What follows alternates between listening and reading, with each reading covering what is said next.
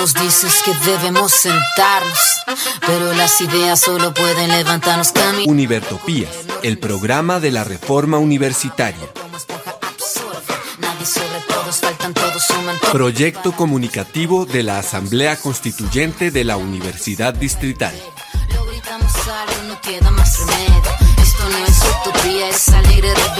Por una educación como derecho y bien común.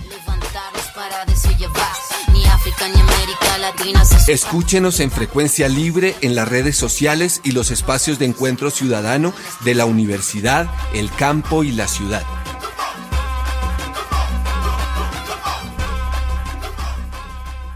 Hoy, 29 de julio del 2022 de la era de nuestro Señor, los perversos e insensatos, pero no atenidos de Univertopías, al llegar a la emisión número 163, saludamos a todos los que se encuentran al otro lado de las ondas electromagnéticas, a los participantes de nuestro programa, a nuestro ingeniero de sonido y a la Academia Luisa Calvo.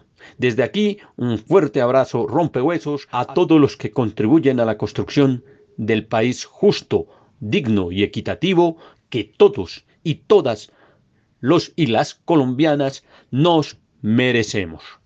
En esta emisión, estando finalizando la decimocuarta semana del periodo académico 2022, trabajaremos en noticias externas. Vamos a arrancar con los archivos secretos que fueron revelados por la Comisión de la Verdad y que aparecen en El Espectador del 3 de julio del año 2022, al estilo del canal de Daniel Monroy, con la voz de Daniel Monroy.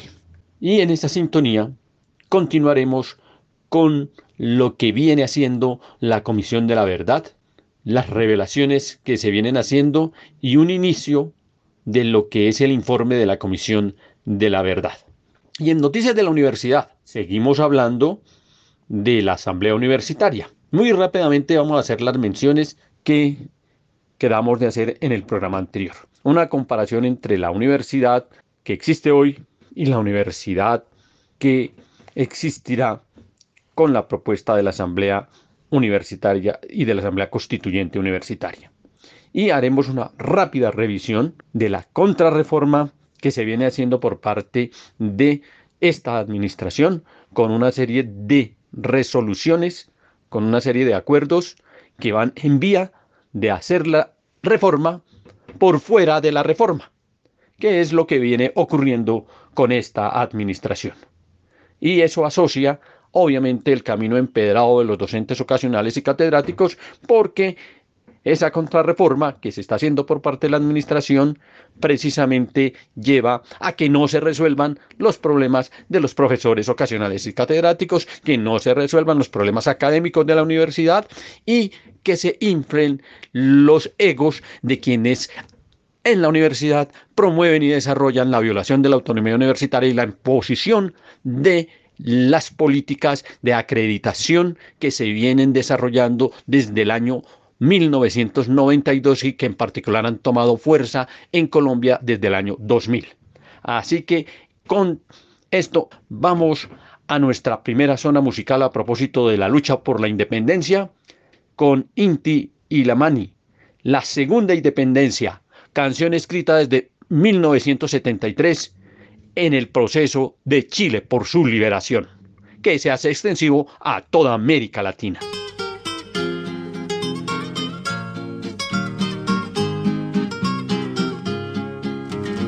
Yo que soy americano, no importa de qué país, quiero que mi continente viva algún día feliz Quiero que mi continente viva algún día feliz. Que los países hermanos de Centroamérica y Sur corren las sombras del norte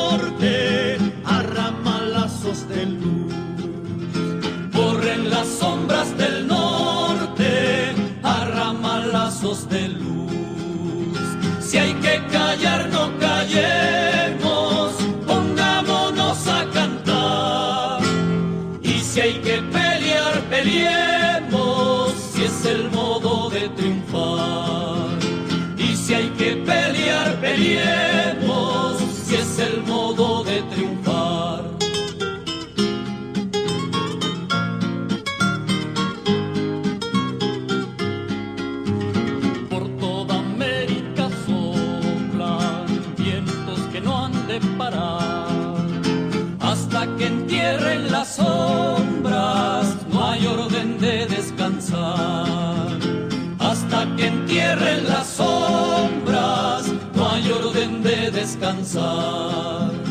desde una punta a la otra del continente que viene. El viento sopla sin pausas y el hombre sigue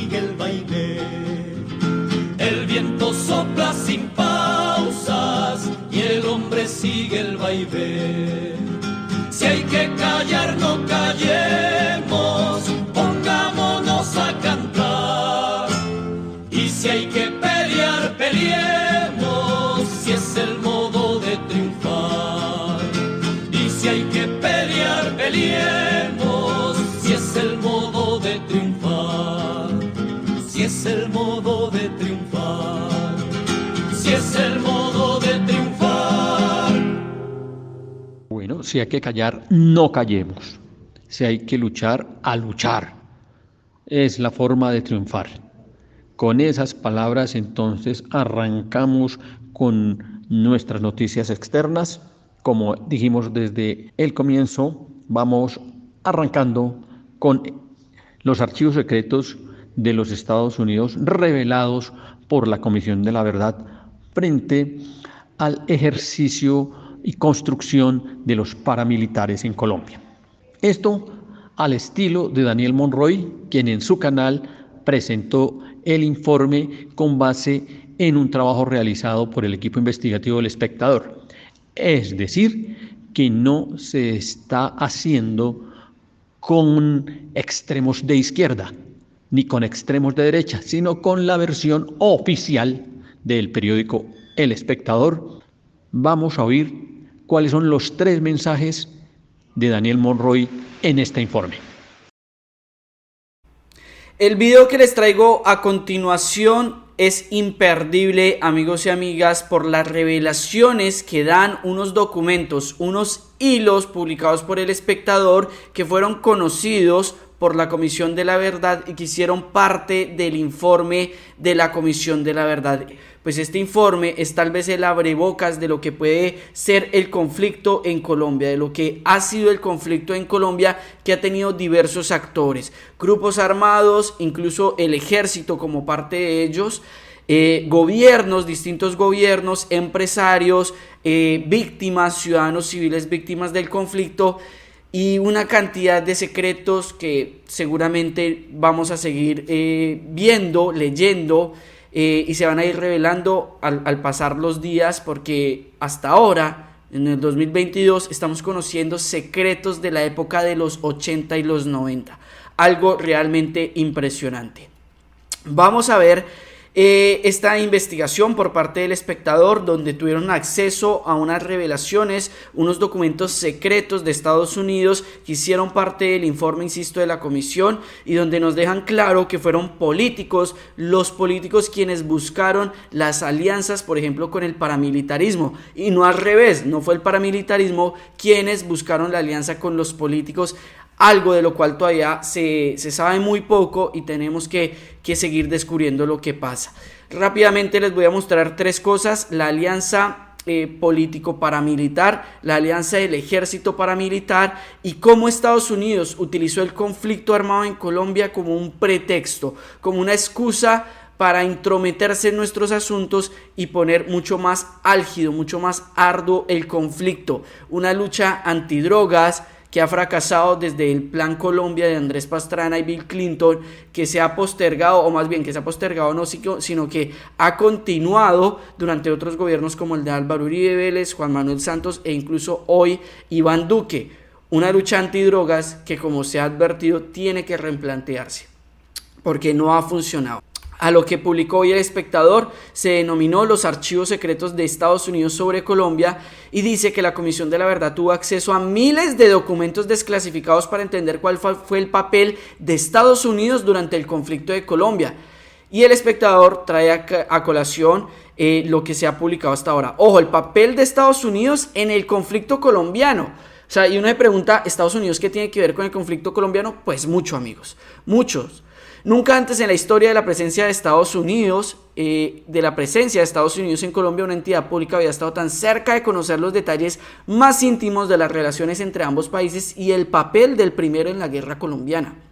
Reportes secretos de la CIA, informes del Pentágono, cables diplomáticos con Washington y documentos inéditos de agentes de la DEA todos estos hacen parte de un, hacen parte de un proyecto sin precedente que, que logró desclasificar de miles de papeles con información secreta que evidencian hasta dónde llegó la mano de Estados Unidos en la lucha contra las drogas y otras dinámicas de la guerra, como las ejecuciones extrajudiciales, los falsos positivos, los vínculos entre empresas privadas y grupos paramilitares o confrontaciones armadas con las FARC. La Comisión de la Verdad tuvo acceso a miles de documentos desclasificados y los usó como insumo para el informe final, cuyos hallazgos y recomendaciones fueron publicados de, en esta semana. Vayamos con el primer documento, con los primeros documentos que se desclasificaron. Ventana de oportunidad tras la muerte de Rodrigo Lara. Imagínense la época. Rodrigo Lara en 1984, en los 80. Esta fue la excusa para Estados Unidos meterse al conflicto colombiano. No para ayudar, no para ayudar precisamente. El primero de los documentos en salir a la luz pública es de mayo de 1984, aunque desde al menos una década antes ya era evidente que el principal interés de Estados Unidos en Colombia era el tema de las drogas, la cooperación entre ambos países no se había concretado más allá de diálogos políticos. El archivo desclasificado fue escrito en un momento de altísima tensión de Colombia. Los nexos de narcos con las esferas del poder se hacían más evidentes y los capos empezaron a cobrar sus primeras víctimas de alto perfil. Uno de ellos fue Rodrigo Lara Bonilla, ministro de Justicia, eh, dado de baja por eh, Escobar el 30 de abril del 84, tras denunciar públicamente que el capo no era congresista que, no era el congresista que aparentaba, sino un narco. El magnicidio ocasionó revuelo nacional. El entonces presidente Belisario Betancourt decretó el estado de sitio y casi de inmediato firmó la ley de extradición con Estados Unidos.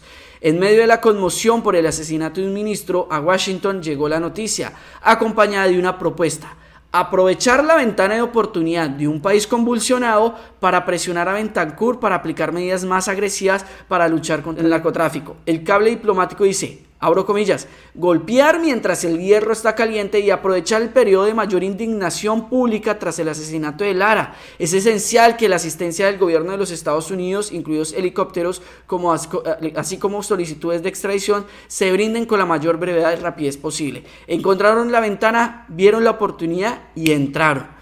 Para Michael, Michael, Evans, editor del proyecto de la NSA, este cable diplomático muestra cómo Estados Unidos usó con frecuencia la influencia proporcionada por la crisis de seguridad en Colombia para presionar por operaciones antinarcóticos más agresivas, especialmente la fumigación aérea de cultivos de narcóticos, práctica que se sigue viendo hoy en día y que sigue siendo impulsada por Estados Unidos y que sigue siendo defendida por la derecha, ¿no? La derecha que todavía dice fumigaciones, glifosato, pero que no, no funcionan, no han servido, solo han servido para mantener la narrativa de una fracasada lucha antidrogas, una fracasada lucha contra las drogas, cuando ellos se ven beneficiados de todo lo que se da eh, por este negocio.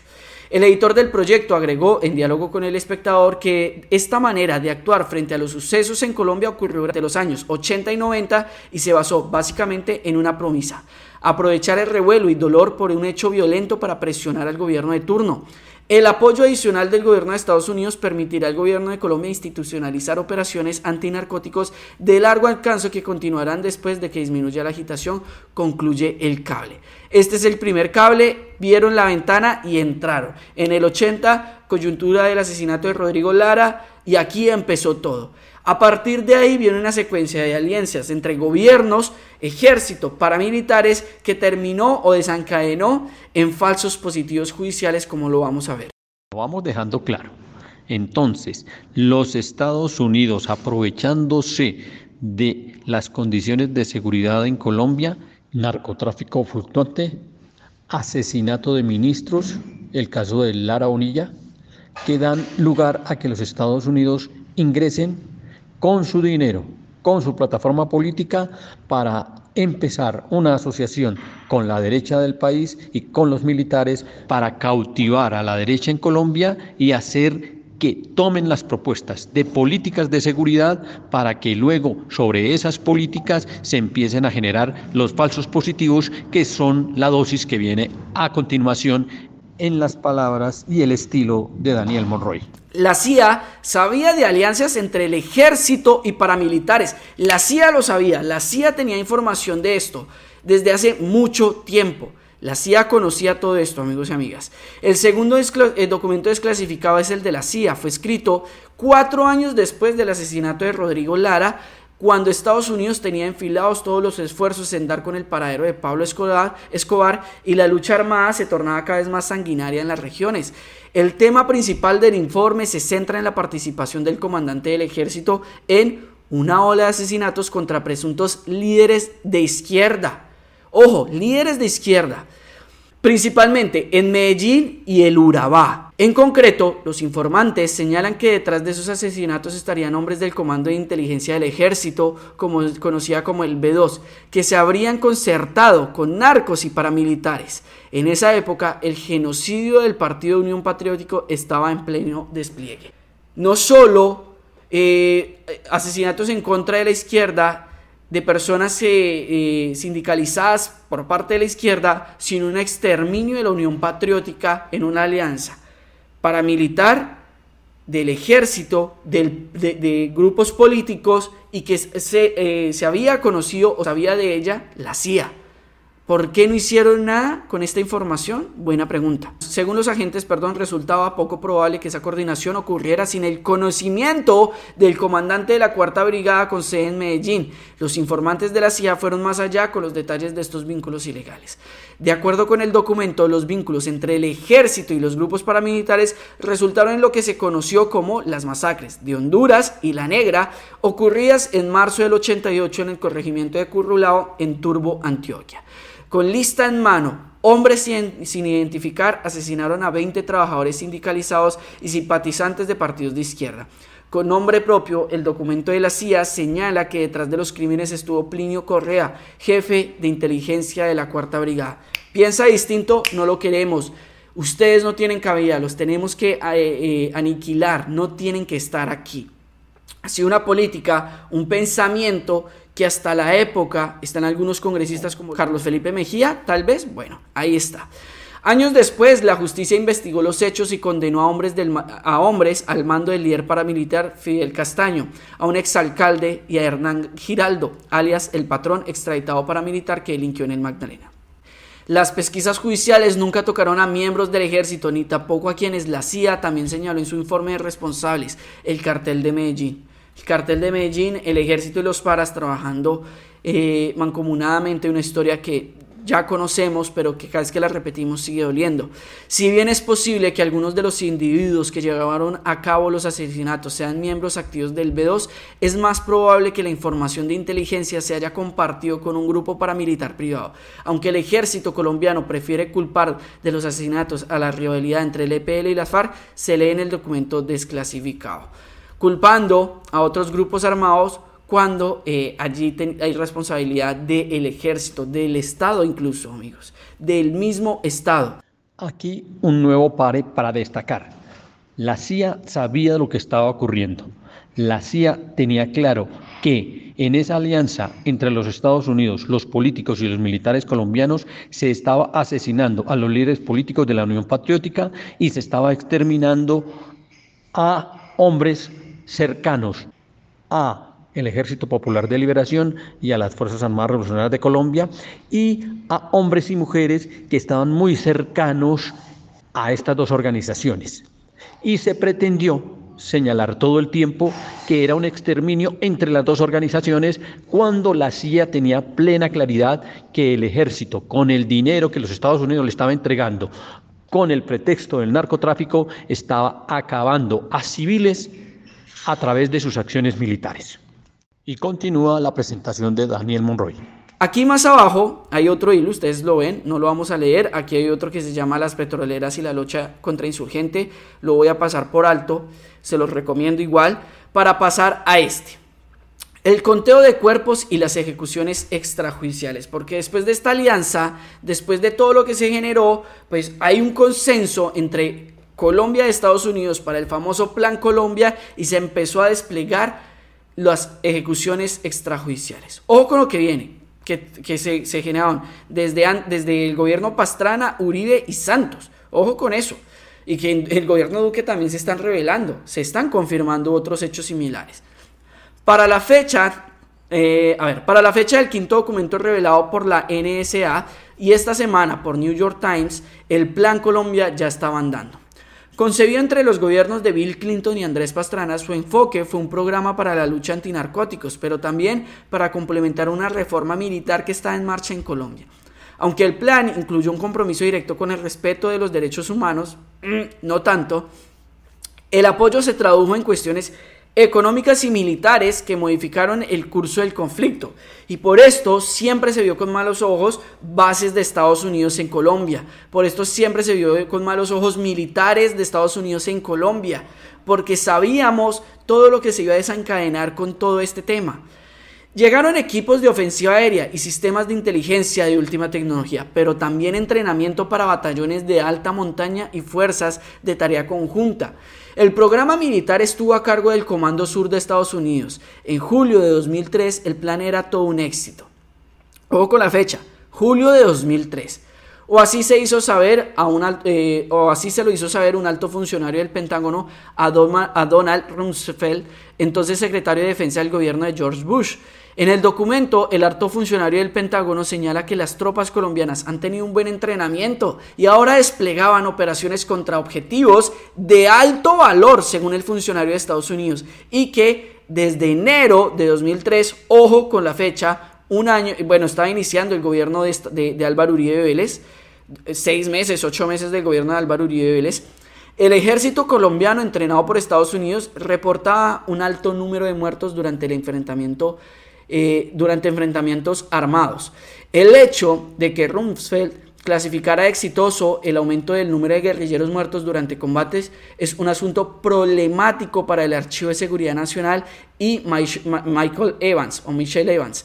El documento desclasificado muestra cómo las métricas del Pentágono para el exitoso para el éxito perdón, contra los insurgentes colombianos puede haber contribuido al fenómeno de los falsos positivos. Lo que para Estados Unidos y el gobierno de Uribe en su momento, iniciado con el Plan Colombia de Pastrana y Bill Clinton, lo que ellos denominaban un éxito, se estaba traduciendo baja, eh, en baja de civiles por parte del ejército colombiano, haciéndolos pasar por guerrilleros. Una práctica que según los datos de la Jurisdicción Especial para la Paz JEP ocasionó la muerte de 6.402 jóvenes civiles a manos de las Fuerzas Armadas, casos que hoy investiga la Justicia Especial. Tanto nosotros, abro comillas, como los colombianos podemos hacer más. La intensificación eh, ilegible con la ayuda de Estados Unidos es clave para, para inducir deserciones de hombres de las FARC, concluye el documento del Pentágono. Increíble amigos, increíble lo que para ellos eh, era un éxito la operación y el entrenamiento gringo a ejército se convirtió en una alianza de gobiernos, incluso una complicidad de gobiernos, una alianza paramilitar del ejército traducía en 6.402 víctimas y sumando, y sumando. Lo que Estados Unidos vino a hacer a Colombia fue utilizar la el conflicto armado para beneficiarse ellos y para agudizar el conflicto armado, no para solucionarlo. Una política antidrogas que no ha funcionado durante años, que fracasó, es evidente que fracasó. Salen en avionetas de, famosos, salen en avionetas de políticos, en fincas de políticas se cultivan los, eh, los narcóticos y no ha funcionado absolutamente nada porque ellos se benefician del negocio. Uno de los puntos claves del gobierno de Gustavo Petro será replantear esto, entre comillas, contra las drogas. Fracasó, fracasó. Gracias. Gracias a Daniel Monroy y su canal. Y les recordamos que en ese canal todos los jueves están haciendo lectura del documento de la Comisión eh, de Verificación. Pero recordemos entonces los tres grandes mensajes que quedan de este breve documental. Primero, el aprovechamiento que hace el gobierno de los Estados Unidos para ingresar con su dinero, con su política a Colombia en los años 80 aprovechándose del fenómeno del narcotráfico y enfrentarlo y aprovechándose de la campaña de asesinatos que vienen con el narcotráfico. Segundo, el uso de ese dinero, de esa política de los Estados Unidos y de esa política nacional para asesinar a líderes sociales de la Unión Patriótica y de fuerzas democráticas en el país. Conocido esto por la CIA. Tercero, el inicio de asesinatos de civiles y hacerlos pasar por miembros de los grupos armados, fuera del EPL, del ATPAR, del Ejército de Liberación Nacional o de cualquier otro, con el beneplácito del gobierno de los Estados Unidos, del gobierno nacional de los militares y por supuesto de los paramilitares quienes terminaban ejerciendo estos asesinatos selectivos extrajudiciales en los que se inicia todo el proceso de los falsos positivos en el año 2000, que inicia en términos prácticos sobre el año 2003. En el año 2000 entran los primeros fondos, entra la formación que se da por parte del ejército de los Estados Unidos al ejército nacional y cuando empiezan las primeras muestras extrajudiciales de asesinatos extrajudiciales, se empieza a decir que es exitoso el plan que se denomina desde el inicio Plan Colombia. Ahí queda. Vamos por ahora a nuestra siguiente nota musical. En este caso se trata de mi venganza personal, en la voz de Luis Enrique Mejía Godoy.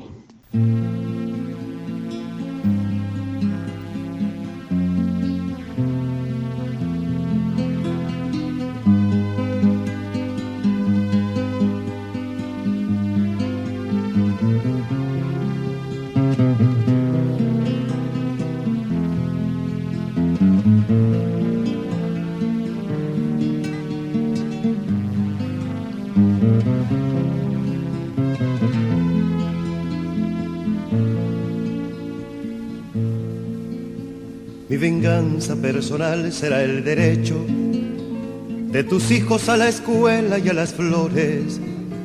Mi venganza personal será entregarte este canto florecido sin temores. Mi venganza personal será mostrarte la bondad que hay en los ojos de mi pueblo, implacable que el combate siempre ha sido y el más firme y generoso en la victoria. Mi venganza personal será decirte buenos días sin mendigos en las calles, cuando en vez de encarcelarte te proponga, te sacuda la tristeza de los ojos, cuando vos, aplicador de la tortura, ya no puedas levantar ni la mirada mi venganza personal será entregarte. Estas manos que una vez vos maltrataste sin lograr que abandonaran la ternura. Y es que el pueblo fue el que más te odió cuando el canto fue lenguaje de violencia, pero el pueblo hoy bajo de su piel rojinegro tiene erguido el corazón y es que el pueblo fue el que más te odió cuando el canto fue lenguaje de violencia. Pero el pueblo hoy, bajo de su piel, rojinegro tiene erguido el corazón.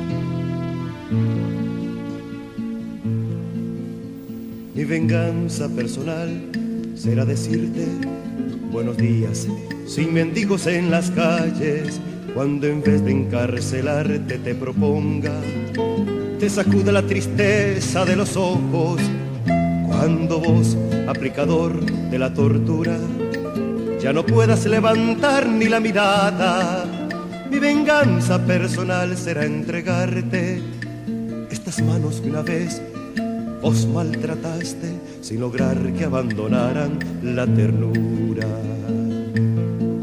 Y es que el pueblo fue el que más te odió cuando el canto fue lenguaje de violencia, pero el pueblo hoy bajo de su piel rojinegro tiene erguido el corazón.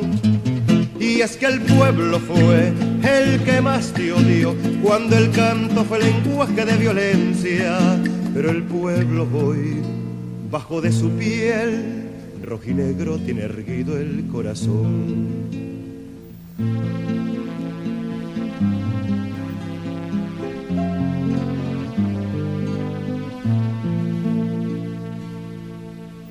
Y con este compromiso, con y para el pueblo, y con un pueblo avanzando, arrancamos entonces con el análisis del documento Hay futuro si hay verdad. Informe final. Comisión para el esclarecimiento de la verdad, la convivencia y la no repetición. Bien, el documento fundamentalmente está dividido en dos grandes bloques porque debemos saber que son seis textos. Vamos a trabajar en comienzo en el primero de ellos, que es tal vez el más largo, tiene 896 páginas y su denominación concreta es Hallazgos y recomendaciones de la Comisión de la Verdad de Colombia. Está dividido en dos grandes bloques, tal y como lo indica el título. Hallazgos, en donde encontramos 12 grandes partituras. La primera de ellas, la Colombia herida. La Colombia herida presenta la experiencia de las víctimas y cómo frente a la guerra llevan caminos de reconstrucción, que se desarrolla en cuatro apartados. Acercarnos a la experiencia de las víctimas sobre la Colombia herida y los impactos en la vida cotidiana, los impactos de la degradación de la guerra y los caminos de la reconstrucción. Una segunda partitura por una democracia sin violencia, que trata de mostrar cómo construir a partir de la guerra y de los efectos de la misma un proceso de paz real, que se desarrolla en seis ítems. El primero, los tres momentos de la paz y la guerra. El segundo, abrir la democracia. El tercero, paz constituyente y constitución. El cuarto, el desenlace de la guerra, democrático o antidemocrático. Quinto, la paz, estable y duradera. Y seis, las conclusiones al respecto. tercera gran partitura es violaciones de derechos humanos e infracciones al derecho internacional humanitario, que consta de 21 ítems. Los civiles, los más vulnerados en sus derechos a la vida, es el primero. Las masacres, el segundo. Ejecuciones extrajudiciales y asesinatos selectivos, el tercero. Asesinatos selectivos, el cuarto atentados al derecho a la vida el quinto, sexto desaparición forzada, séptimo la libertad personal vulnerada, las detenciones arbitrarias, el octavo el secuestro, la extorsión y el pillaje, el noveno extorsión, el décimo pillaje, el once tortura, el doce violencias sexuales, el trece amenaza al derecho a la vida, el 14 reclutamiento de niños, niñas y adolescentes y trabajo forzoso, el 15 trabajo forzado, el 16 la violencia indiscriminada, los ataques indiscriminados, el 17 ataque a bienes protegidos, el 18 la libertad de residir, circular y poseer, el desplazamiento forzado, confinamiento y el despojo. 19. Confinamiento. 20. Despojo de tierras. 21. Responsabilidades en las violaciones de derechos humanos e infracciones al derecho internacional humanitario en el conflicto armado. La cuarta partitura es la insurgencia, que se presenta la historia y desarrollo de la misma en ocho ítems. Primero, contextos, transformaciones estratégicas e intensificación de la violencia. Segundo, el punto de no retorno, financiamiento de la guerra, control territorial y deterioro de las relaciones con la población civil. Tercero, infracciones graves al derecho internacional humanitario y responsabilidad de las insurgencias en las crisis humanitarias o en la crisis humanitaria. El cuarto, órdenes violentas de guerrilleros y relaciones con la población civil. Quinto, entramados guerrilleros, partidos políticos y movimientos sociales. Sexta, la guerrilla, disputas por el poder político regional y sus afectaciones a la democracia. Séptimo, diplomacia y apoyos insurgentes. Octavo, dinámicas del conflicto armado, posacuerdo de paz con la FARC-EP. La, la, quinta partitura, los entramados del paramilitarismo, en donde nos encontramos con 11 grandes ítems así. El primero, transformaciones y mantenimiento del paramilitarismo. Segundo, el marco de la doctrina del enemigo interno y la injerencia internacional. Tercero, el paramilitarismo fue legalizado en diferentes momentos. Cuatro, diferentes expresiones de un mismo paramilitarismo. Quinto, el terror como estrategia. Sexto, las profundas alianzas de los entramados paramilitares. Siete, la relación con la fuerza pública. 8. La parapolítica y la incursión paramilitar en las instituciones del Estado. Noveno, el entramado con poderes económicos y la financiación de la guerra. Décimo, el papel de la negociación, los silencios y la impunidad en la persistencia del fenómeno paramilitar. Y once, ¿por qué el paramilitarismo persiste? La sexta partitura, narcotráfico como protagonista del conflicto armado y factor de su persistencia que tiene 10 ítems. El primero, relación del narcotráfico con el conflicto armado. Segundo, dinámicas económicas rurales y poblaciones de las economías de la coca. Tercero, narcotráfico, poder político y modelos de Estado. Cuarto, el narcotráfico como actor contrainsurgente. Quinto, la violencia en la disputa del narcotráfico. Sexto, relaciones entre insurgentes y economías de la coca. Siete, aspersiones con glifosfato de solución pretendida aparte del problema. Octavo, el conflicto armado y la guerra contra las drogas. Noveno, impacto en los territorios y las víctimas. Décimo, conclusiones, factores de persistencia ligados al narcotráfico. La séptima partitura es el modelo de seguridad. Modelo de seguridad que tiene ocho grandes ítems. El primero, la construcción histórica del actual modelo de seguridad y sus principales rasgos. Segundo, el enemigo interno y cambios en la doctrina de seguridad, la consideración de la población civil y los movimientos sociales. Tercero, militarización, territorios y estados de excepción. Cuarto, modelos de inteligencia y violaciones de los derechos humanos. Quinto, opacidad de los fueros y militarización de la justicia. Sexto, modelo de seguridad y relaciones con los Estados Unidos. Séptimo, de los grupos civiles armados al paramilitarismo. Y octavo, modelo de seguridad, crisis de derechos humanos, negacionismo y democracia restringida. La octava partitura, la impunidad como factor de persistencia del conflicto armado, que está compuesto por 15 ítems. Escasez, falta de prioridad y fragmentación el primero. El segundo, el bloqueo de mecanismos relevantes de investigación. Tercero, cooptación de la justicia. Cuarto, los tribunales de justicia y paz, verdades reveladas y tareas pendientes. Quinto, la investigación de la parapolítica, avances y bloqueos sin crisis del sistema. Sexto, ataques al Poder Judicial, jueces, fiscalía, CTI. Séptimo, bloqueo a las investigaciones sobre narcoparamilitarismo y ataques a la justicia. Octavo, ataque de la guerrilla. Noveno, justicias de excepción que prolongaron impunidad. Décimo, excepciones normalizadas. Once, el impacto de las víctimas de la impunidad. Doce, la impunidad afecta la verdad y la reparación. 13. La relación entre verdad y justicia. 14. El papel de la extracción en el conflicto armado interno. Y 15. Conclusiones. La novena partitura hacia la paz territorial, que nos indica cómo lograr la paz en los territorios y que está compuesta por ocho ítems. El primero de ellos, contexto histórico, desigualdad, diseños institucionales y violencia.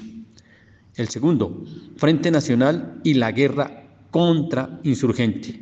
Tercero, efectos de la apertura económica en la reconfiguración territorial. Cuarto, la interrupción del narcotráfico. Quinta, la contrarreforma agraria violenta. Sexta, la descentralización y la disputa por el poder local. Siete, ¿y tierra para qué? Y ocho, a modo de conclusión. La décima partitura se denomina la relación entre cultura y conflicto armado interno colombiano, que nos apunta a señalar cómo ha habido una relación de creer culturalmente que el conflicto armado tiene razón de ser y adicionalmente cómo se entrelazan ese conflicto interno colombiano, el conflicto armado y la cultura interrelacionada con ello, que se desarrolla en 14 ítems, que son los antecedentes, las categorías coloniales y las violencias estructurales, primero. Segundo, hallazgos. Tercero, la noción acotada que hemos construido del otro, de la otra. Cuarto, la persistencia del racismo. Quinto, la continuidad del patriarcado y la exacerbación de la guerra. Sexto, la desprotección a niños, niñas y jóvenes. Séptima, la inscripción de la doctrina del enemigo interno, la estigmatización y el exterminio del adversario. Ocho, la persistencia del conflicto armado interno contribuye a la naturalización de la violencia. Noveno, el despojo del territorio es la destrucción de las culturas. Décimo, una democracia y una justicia de baja intensidad que conducen a la desconfianza y a la ilegalidad. Once, los daños culturales que profundizaron las insurgencias, el paramilitarismo y el narcotráfico. 12. Las respuestas culturales al conflicto armado interno. 13. Los dispositivos y discursos de rendición de la cultura que han perpetuado y o han permitido superar las causas del conflicto armado. Un llamado a la transformación. 13. Los dispositivos y discursos de reedición de la cultura que han perpetuado y o permitido superar las causas del conflicto armado. Un llamado a la transformación. Y 14. Un llamado a la transformación. La partitura número 11. Los procesos de reconocimiento de responsabilidades tiene seis ítems, que son los escenarios de un diálogo compartido, complejidad y alcance de los procesos de reconocimiento, Tres, la verdad que emerge de los procesos de reconocimiento. Cuatro, emocionalidad que dispone para el reconocimiento. Quinto, un diálogo desde la humanidad para la humanidad. Y sexto, las lecciones y aprendizajes para la sociedad. Finalmente, hay en esta primera parte una partitura final llamada epílogo Dimensiones Internacionales de la Construcción de la Paz en Colombia, en donde se hace un compilado y un resumen sobre lo desarrollado en esta primera parte. La segunda parte son las recomendaciones. En las recomendaciones también hay, y seguimos haciendo una labor descriptiva, la profundización de estos dos temas los hacemos en los siguientes programas, en las siguientes emisiones de Univertopías está compuesta por nueve partes. Vamos a revisar los títulos de cada una de ellas. La primera, para avanzar en la construcción de paz como un proyecto de nación. Vienen una serie de recomendaciones que aparecen en seis títulos. Primera, implementación integral del acuerdo final de paz. Segunda, creación de un Ministerio para la Paz y la Reconciliación. Tercera, cooperación internacional para la paz. Cuarta, medidas humanitarias. Quinta, priorización del diálogo para poner fin a la confrontación armada. Sexta, garantías para reintegración efectiva de los excombatientes y para el restablecimiento de derechos de los niños, niñas y adolescentes desvinculados. La segunda, para garantizar la reparación integral, la construcción de memoria, la rehabilitación y el reconocimiento de la dignidad de las víctimas y de responsabilidades, presenta cinco recomendaciones que aparecen en estos siguientes títulos. Primero, reconocimiento de responsabilidad y de la dignidad de las víctimas. Reparación integral. Segundo. Tercero, salud integral y atención psicosocial como medida de reparación. Cuarto, memoria. Quinto, desaparición forzada. En el tercer título, que se denomina para consolidar democracia incluyente, amplia y deliberativa, aparecen una serie de propuestas frente a, primera, pacto político nacional, segundo, reforma política, tercero, participación ciudadana, cuarto, protección social, quinto, ejercicio de la política libre de violencias, sexto, inclusión de grupos históricamente excluidos. En el cuarto apartado, que se denomina Para enfrentar los impactos del narcotráfico y de la política de drogas, aparecen dos grandes propuestas en dos grandes títulos. Primero, transitar hacia la regulación legal estricta. Segundo, cooperación internacional sobre política de drogas. El quinto apartado de, este, de esta segunda gran parte es para superar la impunidad de graves violaciones de los derechos humanos e infracciones al derecho internacional humanitario, judicializar los entramados de criminalidad organizada y corrupción y mejorar el acceso a la justicia social, que presenta cinco propuestas en cinco grandes títulos. Primero, independencia y transparencia. Segundo, investigación penal. Tercero, investigación de la criminalidad organizada y sus redes de apoyo. Cuarto, reconocimiento de la violencia contra el sistema judicial y sus funcionarios. Y quinto, acceso a la justicia local. En el sexto apartado de esta segunda gran parte de recomendaciones aparece para una nueva visión de seguridad para la paz, en donde se desarrollan seis propuestas en seis grandes títulos. La primera, nueva visión de la seguridad. La segunda, transformación del sector con base en la nueva visión de seguridad. La tercera, archivos de inteligencia. La cuarta, empresas de seguridad privada y control de armas. La quinta, seguridad para la ruralidad y zonas de frontera.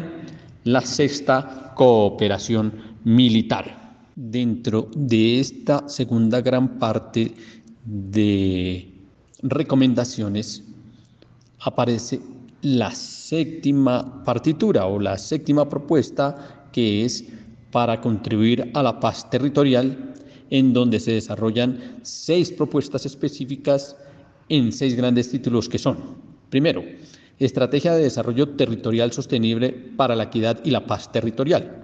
Segundo, descentralización, autonomía territorial y organización político-administrativa. Tercero, acceso equitativo, democrático y ambientalmente sostenible a la tierra y los territorios. Cuarto, uso sostenible de tierras y territorios y prevención y gestión de conflictos socioambientales. Quinto, desarrollo con enfoque territorial y provisión de bienes y servicios públicos para la ruralidad. Y sexta, prevención y reversión del despojo de tierras y territorios y la reparación efectiva de sus víctimas. En la octava parte de las recomendaciones aparece el título Para lograr una cultura para vivir en paz que está constituida por tres titulitos que son tres propuestas. La primera, educación para la formación de sujetos que vivan en paz. La segunda, estrategia y promoción de la gestión cultural que permita consolidar la cultura para la paz. La tercera, contribuciones a la cultura para la paz desde medios de comunicación y comunidades de fe. Y finalmente aparece un noveno apartado dentro de esta segunda parte que es sobre el legado de la Comisión de la Verdad, en donde se describen las proyecciones, los resultados y lo que significa el trabajo realizado por la Comisión de la Verdad. Hasta aquí dejamos este primer bosquejo, un abrebocas para continuar en los siguientes programas y nos vamos a nuestra siguiente zona musical. En sintonía con el movimiento de permacultura, una canción con Ecopunt con título Los microorganismos. Es su primer sencillo. Un, dos, un, dos, tres, cuatro.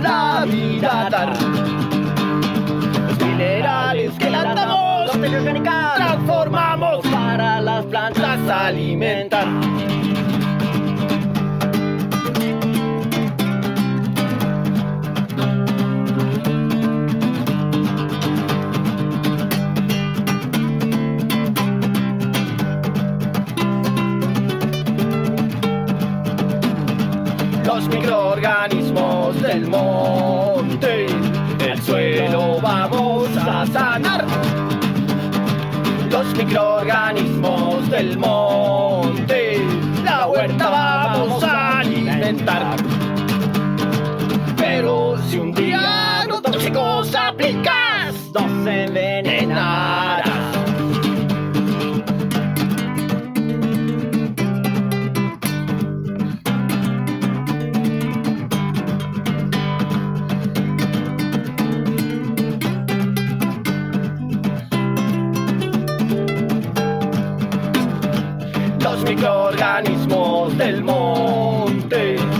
nosotros las plantas sufrirán, los microorganismos del monte. Si nosotros el suelo morirá. Sin vegetación el suelo se seca y comida no dará.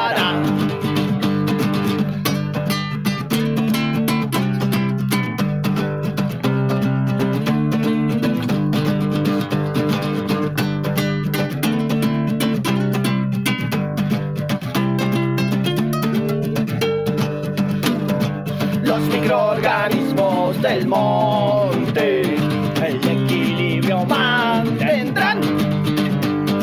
Los microorganismos del monte biodiversidad generarán. Somos cocineros, cocineros de la tierra microorganismos del monte, Actinomicetum, Rhizodium, Tricoderma. Los microorganismos del monte, Megatherium, Acetobacter, Aspirillum, Micorriza.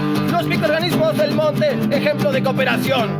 Los microorganismos del monte, 400 millones de años de evolución. La vida protegerá.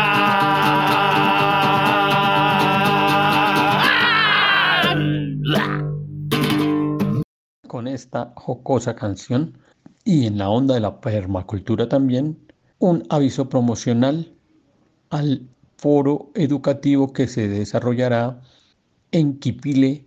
Escuchemos la nota. La institución educativa departamental Joaquín Alfonso Medina, Inspección La Virgen, municipio de Quipile, tiene el gusto de invitarlos a participar del primer foro educativo dirigido a la agroecología. El foro se llevará a cabo el día lunes 1 de agosto del presente año en las instalaciones de la sede central. Esperamos contar con su activa participación en este importante evento. Un cordial saludo de los estamentos de la institución educativa departamental Joaquín Alfonso Medina, municipio de Quipile, inspección La Virgen. Bueno, pues esperamos que la comunidad educativa participe activamente y en una próxima emisión revisaremos cuáles fueron los resultados de este foro. Y el tiempo se nos agota. Como eso es así, entonces vamos a tocar muy rápidamente algunos de los temas que nos quedan.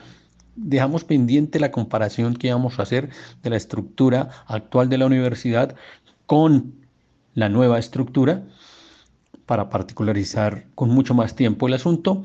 Y vamos a una serie de quejas y de posicionamiento de los profesores frente a una serie de resoluciones que se han estado tomando en la universidad, una serie de acuerdos completamente inconsultos que lo que hacen es profundizar la violación de la autonomía universitaria, le dan mucha fuerza a los procesos de pérdida de identidad, de acreditación, arrodillamiento al Ministerio de Educación Nacional y al CNA, Consejo Nacional de Acreditación, antes de darle fortaleza a los programas académicos, al currículo y a la identidad de la Universidad Distrital.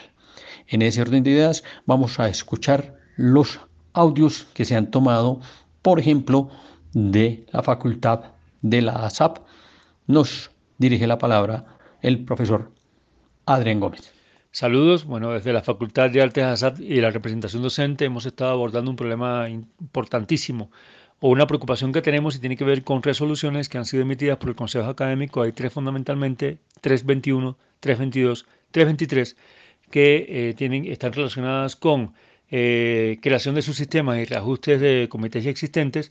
Eh, por ejemplo, lo que es el comité de acreditación, el comité de currículo, creándose el comité de calidad de currículo y tienen que ver con eh, la parte de TICs, tecnologías y virtualidad y eh, un acuerdo que tiene que ver con el plan de trabajo de docentes de planta. Las preocupaciones que tenemos fundamentalmente son de procedimiento, no estamos de acuerdo con los procedimientos que implican que implicaron una no consulta con la comunidad. Eh, nos cuestionamos las decanaturas, cómo interlocutaron con las comunidades que representan para hacer parte de estas decisiones. Eh, y eh, nos inquieta, nos preocupa y estamos en desacuerdo con que no se haya consultado con los comités existentes en las facultades cuya competencia son justamente estos temas y participan de ellos. Lo otro es un tema de operatividad, que nos parece que tiene problemas de operatividad estas resoluciones, tienen contradicciones con acuerdos previos, como el acuerdo 500 del 2017 en el caso de una de estas resoluciones, y eh, parece que va en contravía o que incluso es preocupante su articulación con la posible reforma de la universidad y además en, transversalmente estas resoluciones digamos que centralizan poderes en rectoría, vicerrectoría académica, decanaturas y plantean en muchos de, en algunos de estos comités plantean lo que sería una eh, posiblemente eh, una coordinación que funciona más como una secretaría técnica o general y que finalmente responde a eh, la autoridad de la rectoría o, vicerrectoría académica o las decanaturas y representaciones en estos comités que no son representaciones, sino que son funcionarios ah, con una asignación determinada y no hay una representación o participación clara, o no la hay, de la parte estudiantil y de la parte de la comunidad misma docente y de quienes hacen parte de los comités. Eh, por tanto, nosotros como comunidad hicimos el viernes 15 una reunión de docentes para analizar las resoluciones, propusimos revisarlas más y el viernes 22 hacer la compilación de observaciones y emitir un documento que por el momento propone que no aceptaríamos estas resoluciones por su inaplicabilidad y problemas de procedimiento hasta que no sean abordadas, discutidas y cuestionadas por la comunidad y por tanto invitamos y vamos a hacer esa convocatoria a la vicerrectoría académica y a la decanatura en el caso de la nuestra, la decanatura en propiedad, para tener un diálogo con la comunidad y que expliquen y sobre todo un diálogo también con los eh, coordinadores pertenecientes de sus comités y comités y contextualicen y expliquen las razones que llevaron a estas resoluciones. Esto eh, nos preocupa porque es un llamado a un procedimiento que vemos que se está convirtiendo en lo que sería un hábito y es un procedimiento de autoridad donde se emiten decisiones, parece ser sin el proceso adecuado y sin la consulta que debería eh, ser y que, y que requerimos en una universidad que estamos buscando que sea democrática y participativa, respetando las razones y respetando, digamos, el conocimiento de quienes emiten estas resoluciones, pero haciendo un llamado eh, afectivo, comunitario, eh, propositivo y positivo en términos de cómo se establecen los diálogos y las relaciones y las tomas de decisiones y hasta qué punto eh, las diferentes instancias participan de ellas y cómo unas decisiones que no estén articuladas chocan con los procedimientos que ya se llevan a cabo y que pueden afectar, por ejemplo, el mismo tema de descargas, coordinaciones y demás. Por otro lado, el tema de recursos humanos sigue afectando. El tema de recursos humanos no es claro, no hay eh, una organización todavía establecida. El director actual eh, es un director provisional porque el director de recursos humanos está entre proceso de jubilación y al mismo tiempo de vacaciones y seguimos teniendo problemas muy serios. Eh, ¿En qué consisten estos problemas? Y aquí es donde voy a dar más detalles de la situación que planteo. Y es lo siguiente, tenemos todavía eh, problemas de pagos, eh, digamos, atrasos en pagos, pagos que de hecho aún no se han dado para algunas personas, algunos docentes, algunas docentes. Tenemos un problema muy serio y es una inconsistencia en los pagos que se hicieron correspondientes al mes de junio que se pagaron en julio y que presenta un excedente en el mismo pago que no nos han aclarado ni las razones ni cómo se va a solucionar. Suponemos que es un error y que habrá un descuento en el próximo mes, pero no hay claridad y no se nos responde a las preguntas que hacemos con respecto a esto. Lo otro que está afectando aún son las desafiliaciones en sistemas de salud, de seguros y demás. Y en la Facultad de Artes tenemos docentes con problemas muy serios de desafiliación no pueden atenderse porque según la EPS la universidad los ha desafiliado y no tienen atención médica. Algunos y algunas de estas personas requieren medicamentos y no pueden tener acceso a, estos medicamentos. Y un problema muy eh, delicado que está ocurriendo es que en la planilla que se actualiza y que envía la universidad a la CPS se presenta un error de categoría, dado que hay un, eh, un error en un excedente del pago al haber mayor salario, ah, se entiende que hay una mayor categoría. Y como nosotros estamos en un régimen contributivo y muchas atenciones médicas se pagan en la misma EPS para recibirlas, el problema que tenemos es que eh, el pago ha subido y muchos y muchas docentes tienen el problema de que la EPS asume que subieron de, que subieron de categoría y en tanto que subieron de categoría, entonces se les sube el pago que tienen que hacer para sus atenciones médicas y se les dificulta, por supuesto, estas atenciones. Como ven, son muchas situaciones, por lo cual la Facultad de Artes piensa en convocar, dado que escribimos y no nos responde, mandamos correos y no tenemos ningún tipo de retroalimentación por parte de recursos humanos, de talento humano y demás, eh, estamos proponiendo llegar a la oficina de Aduanía de Paiva, la oficina de talento humano y recursos humanos, para reclamar atención directa o hacer ahí algún tipo de manifestación.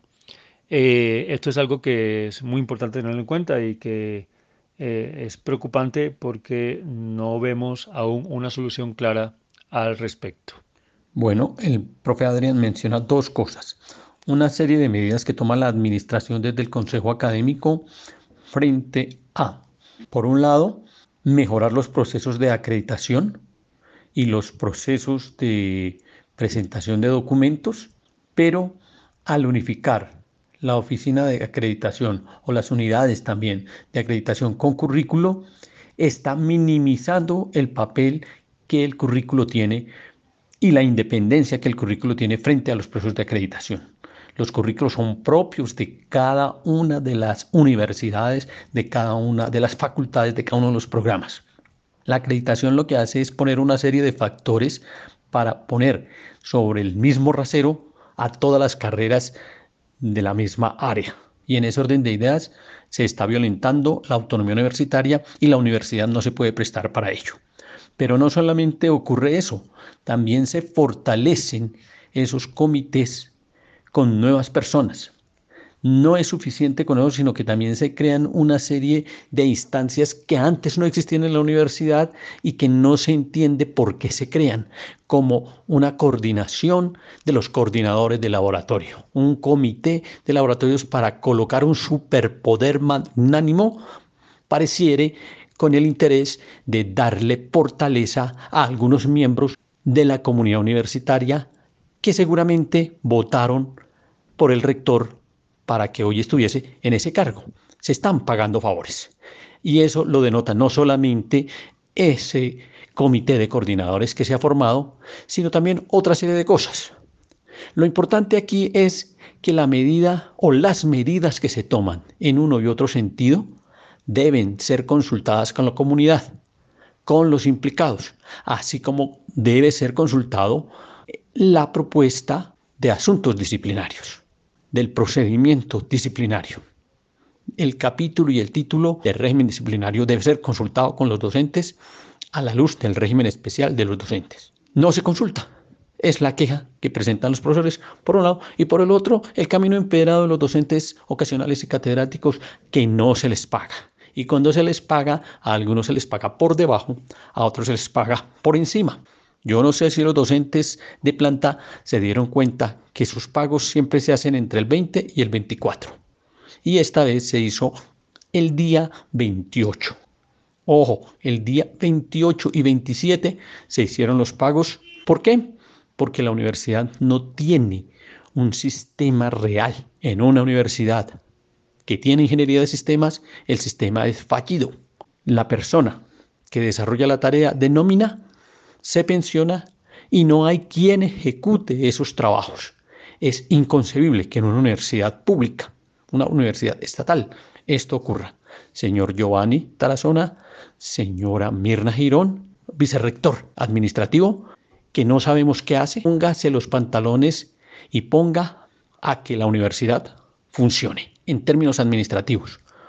Una medida excelente sería que ese pago que le exigió el gobierno central a la rectoría de colocar a este señor vicerrector en este cargo, pues ya se dé por pago y que se permita que alguien que sí maneje con óptica universitaria, la vicerrectoría administrativa, ocupe ese cargo, por un lado, y por el otro, que los mandos medios dejen de ponerle palos en la rueda a este señor inepto, a este vicerrector inepto, para que funcione la universidad. Los profesores ocasionales, los profesores catedráticos, las EPS, los profesores en general, la academia no puede sufrir la guerra entre la vicerrectoría administrativa y sus empleados.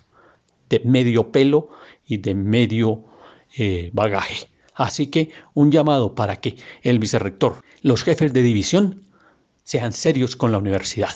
Si hay que sancionarlo, señor Giovanni Tarazona, sanciones a esos señores.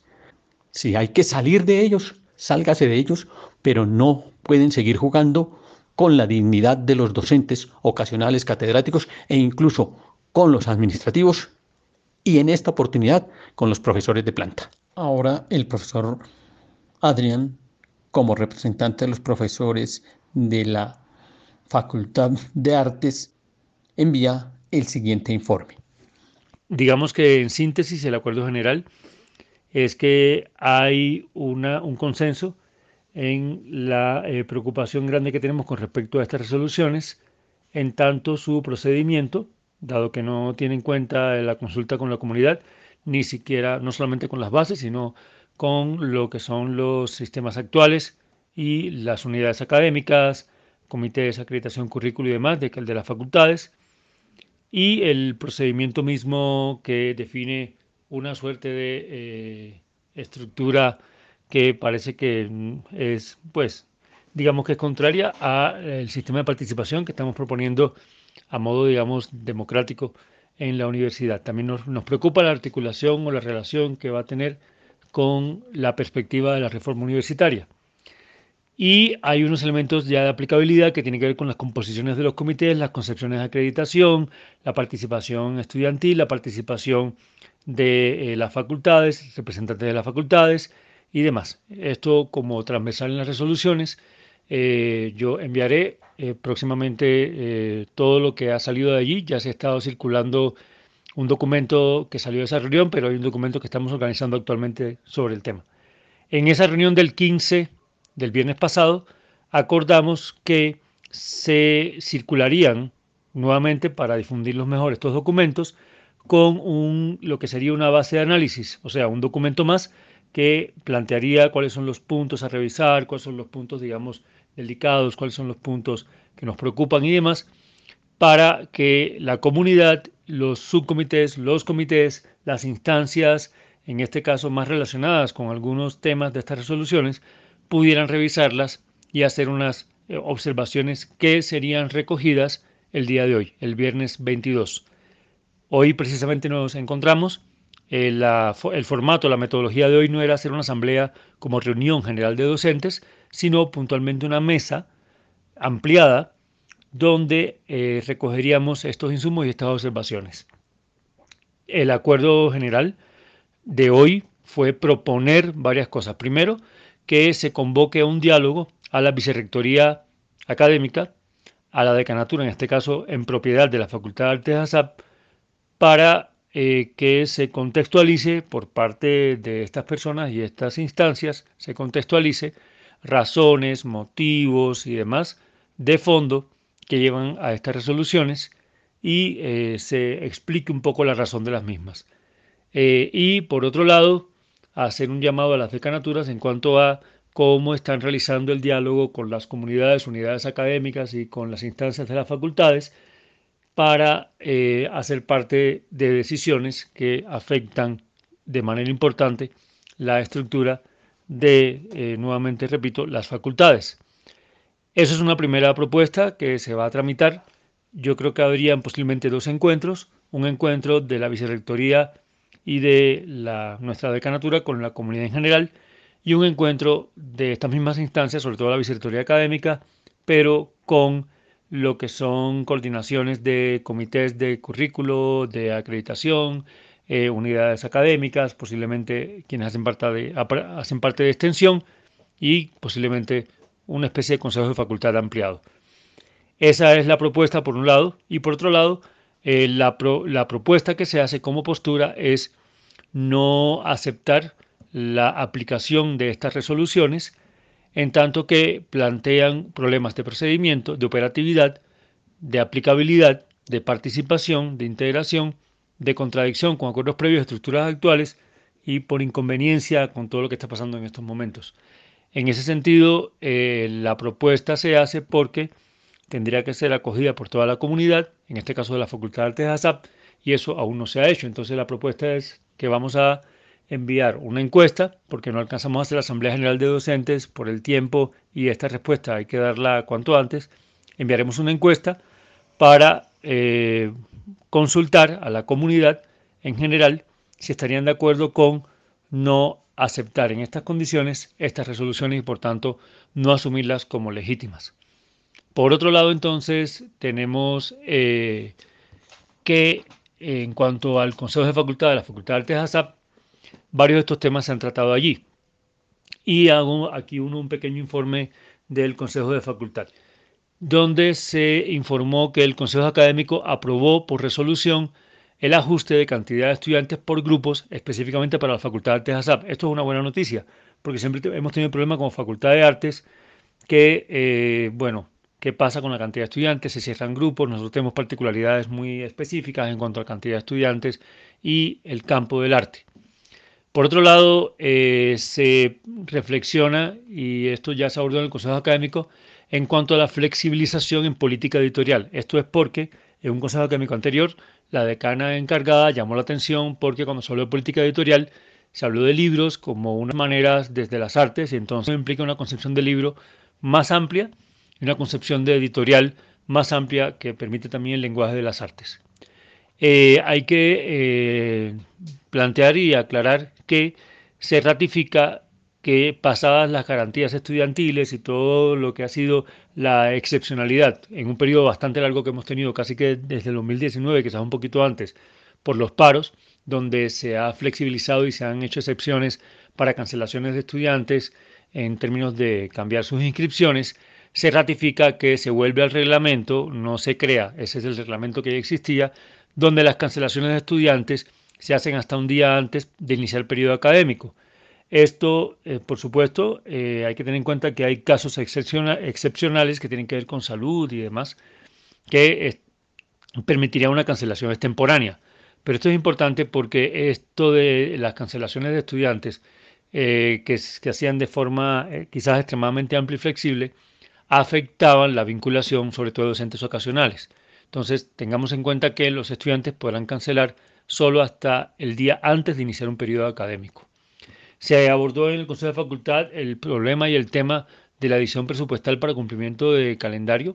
No hay, eh, bueno, se supone que esta adición presupuestal será resuelta por las facultades eh, y en cuanto a esto eh, no, no, se plantea que no haya la adición presupuestal para terminar nuestro calendario y por supuesto las vinculaciones garantizadas hasta diciembre, pero yo no estaría muy seguro de que hubiera una respuesta definitiva, esto habría que confirmarlo. Em, y el tema de recursos humanos. El problema fundamental es que recursos humanos sigue en una suerte de caos donde parece que no hay control sobre esta oficina, no se entiende cuál es el poder real de la dirección, incluso del mismo recursos humanos, y cuál es el poder real que tiene, por ejemplo, la rectoría u otras instancias directivas sobre recursos humanos. Eh, a esto se suma que actualmente el director de recursos humanos está en vacaciones y en proceso de jubilación se unen los dos procesos. Y por tanto hay un nuevo director, pero posiblemente sea provisional. Y esto puede eh, nuevamente afectar la efectividad de los procesos porque lo que nos está pasando, se sigue repitiendo, es que los funcionarios se retiran, se van o, están en situación específica y no hay una transmisión, no se pasa la información.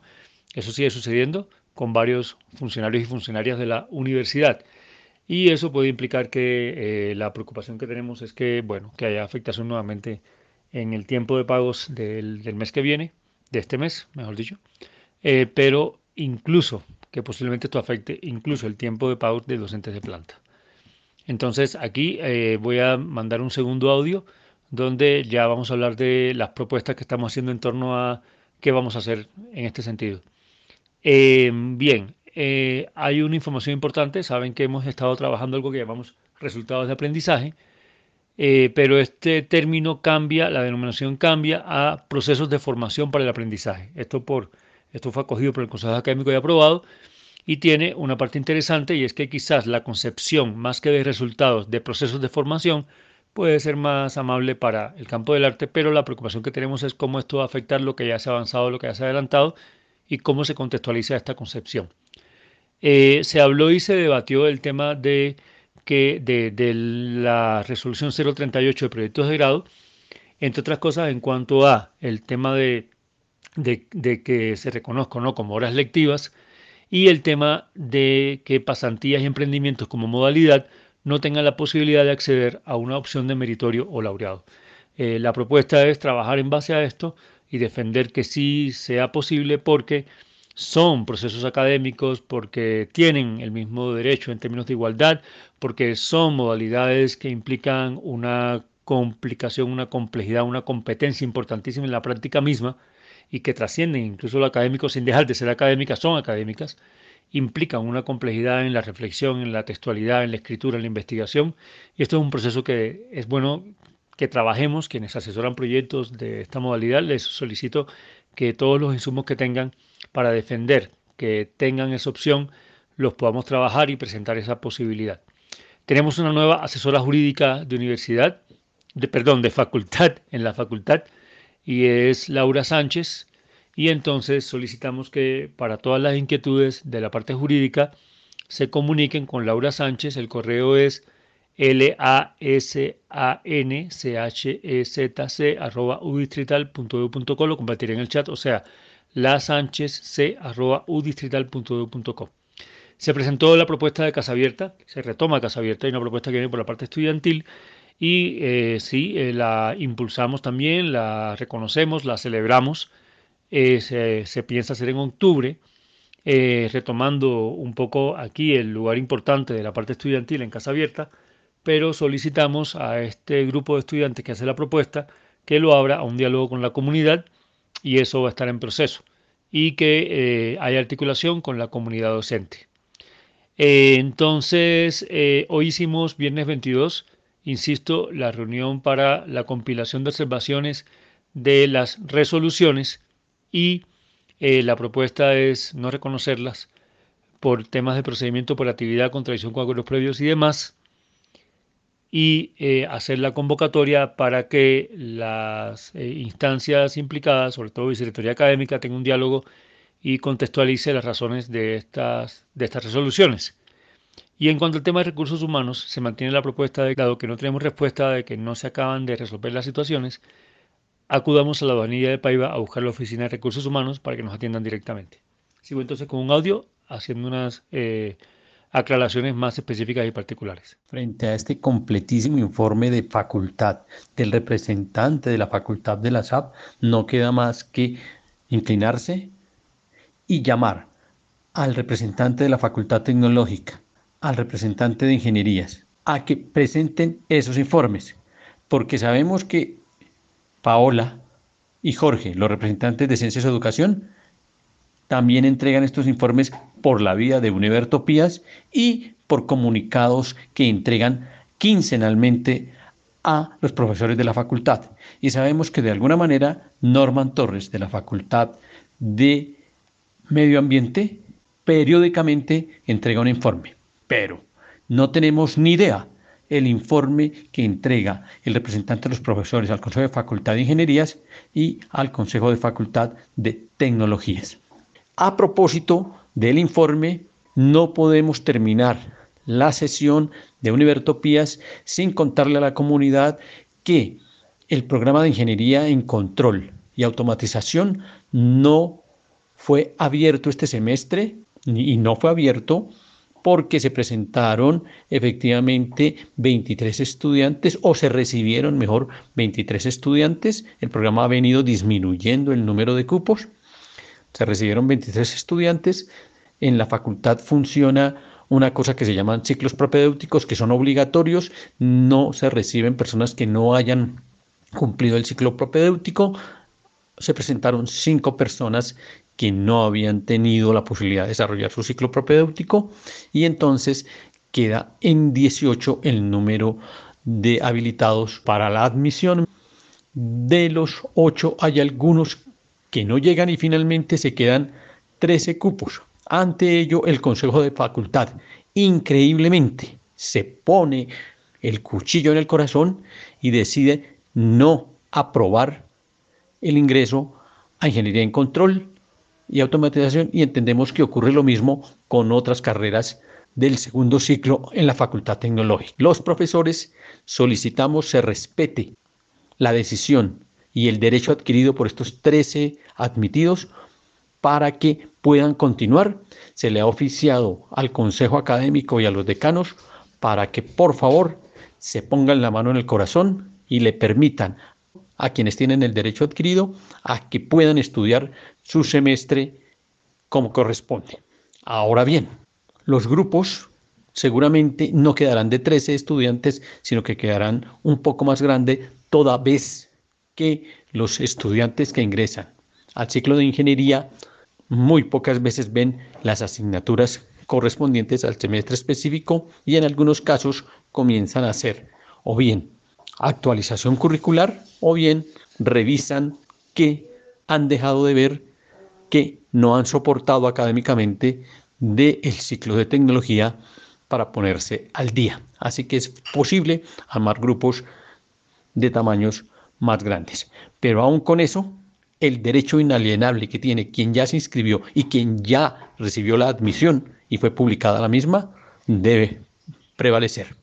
Y debe reflexionarse frente a ese pochornoso invento de la Facultad Tecnológica con los ciclos propedéuticos que se han convertido en los ciclos de estorbo para poder ser admitidos en la facultad y para poder continuar los estudios de segundo nivel que los estudiantes de tecnología tienen como posibilidad desarrollar.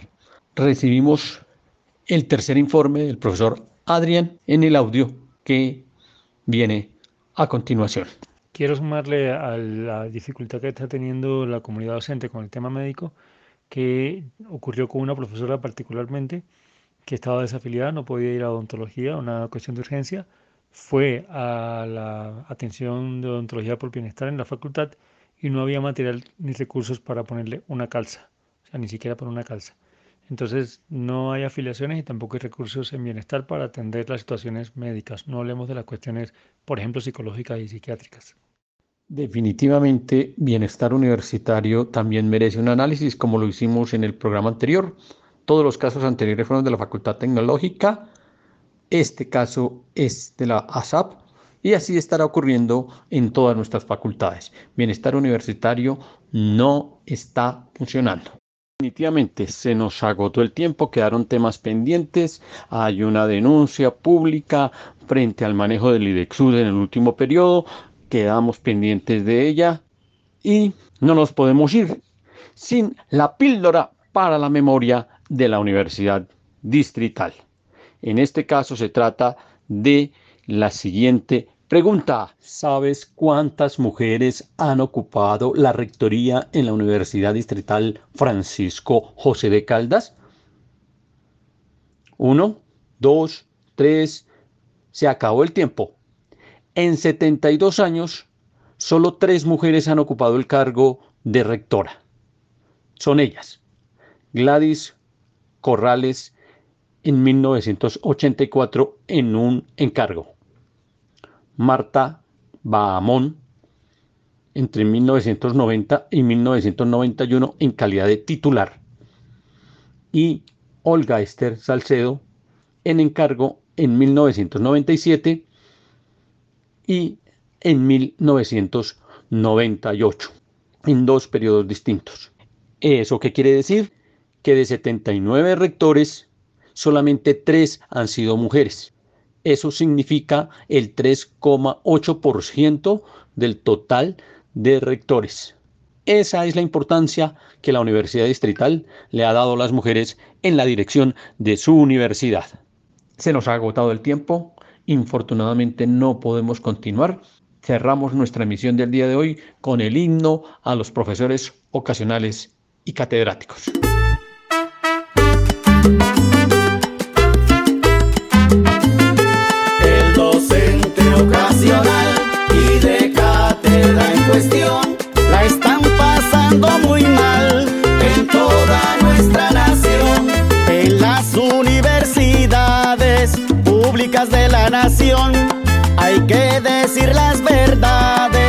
Claridad y razón. Hay docente ocasional y de cátedra precarios con exceso laboral, pero de bajos salarios. Dicen que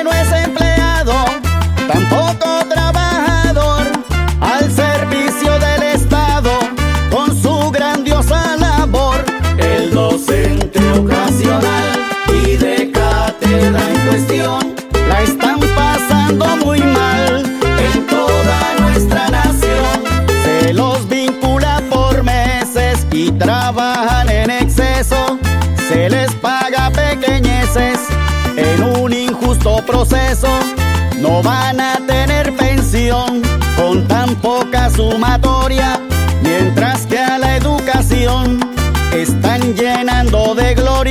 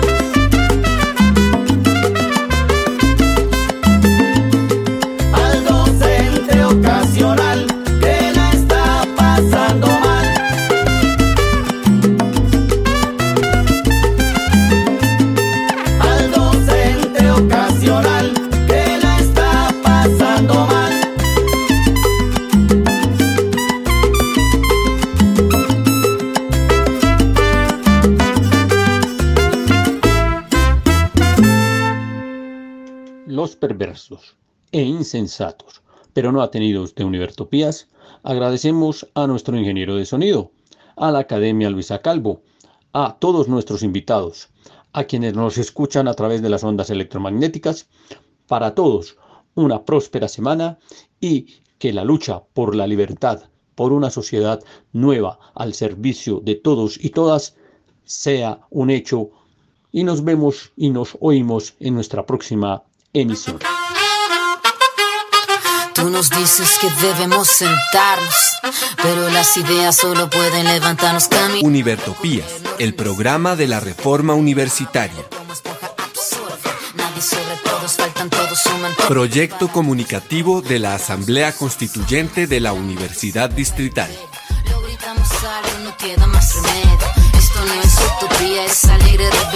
Por una educación como derecho y bien común. Escúchenos en frecuencia libre en las redes sociales y los espacios de encuentro ciudadano de la universidad, el campo y la ciudad.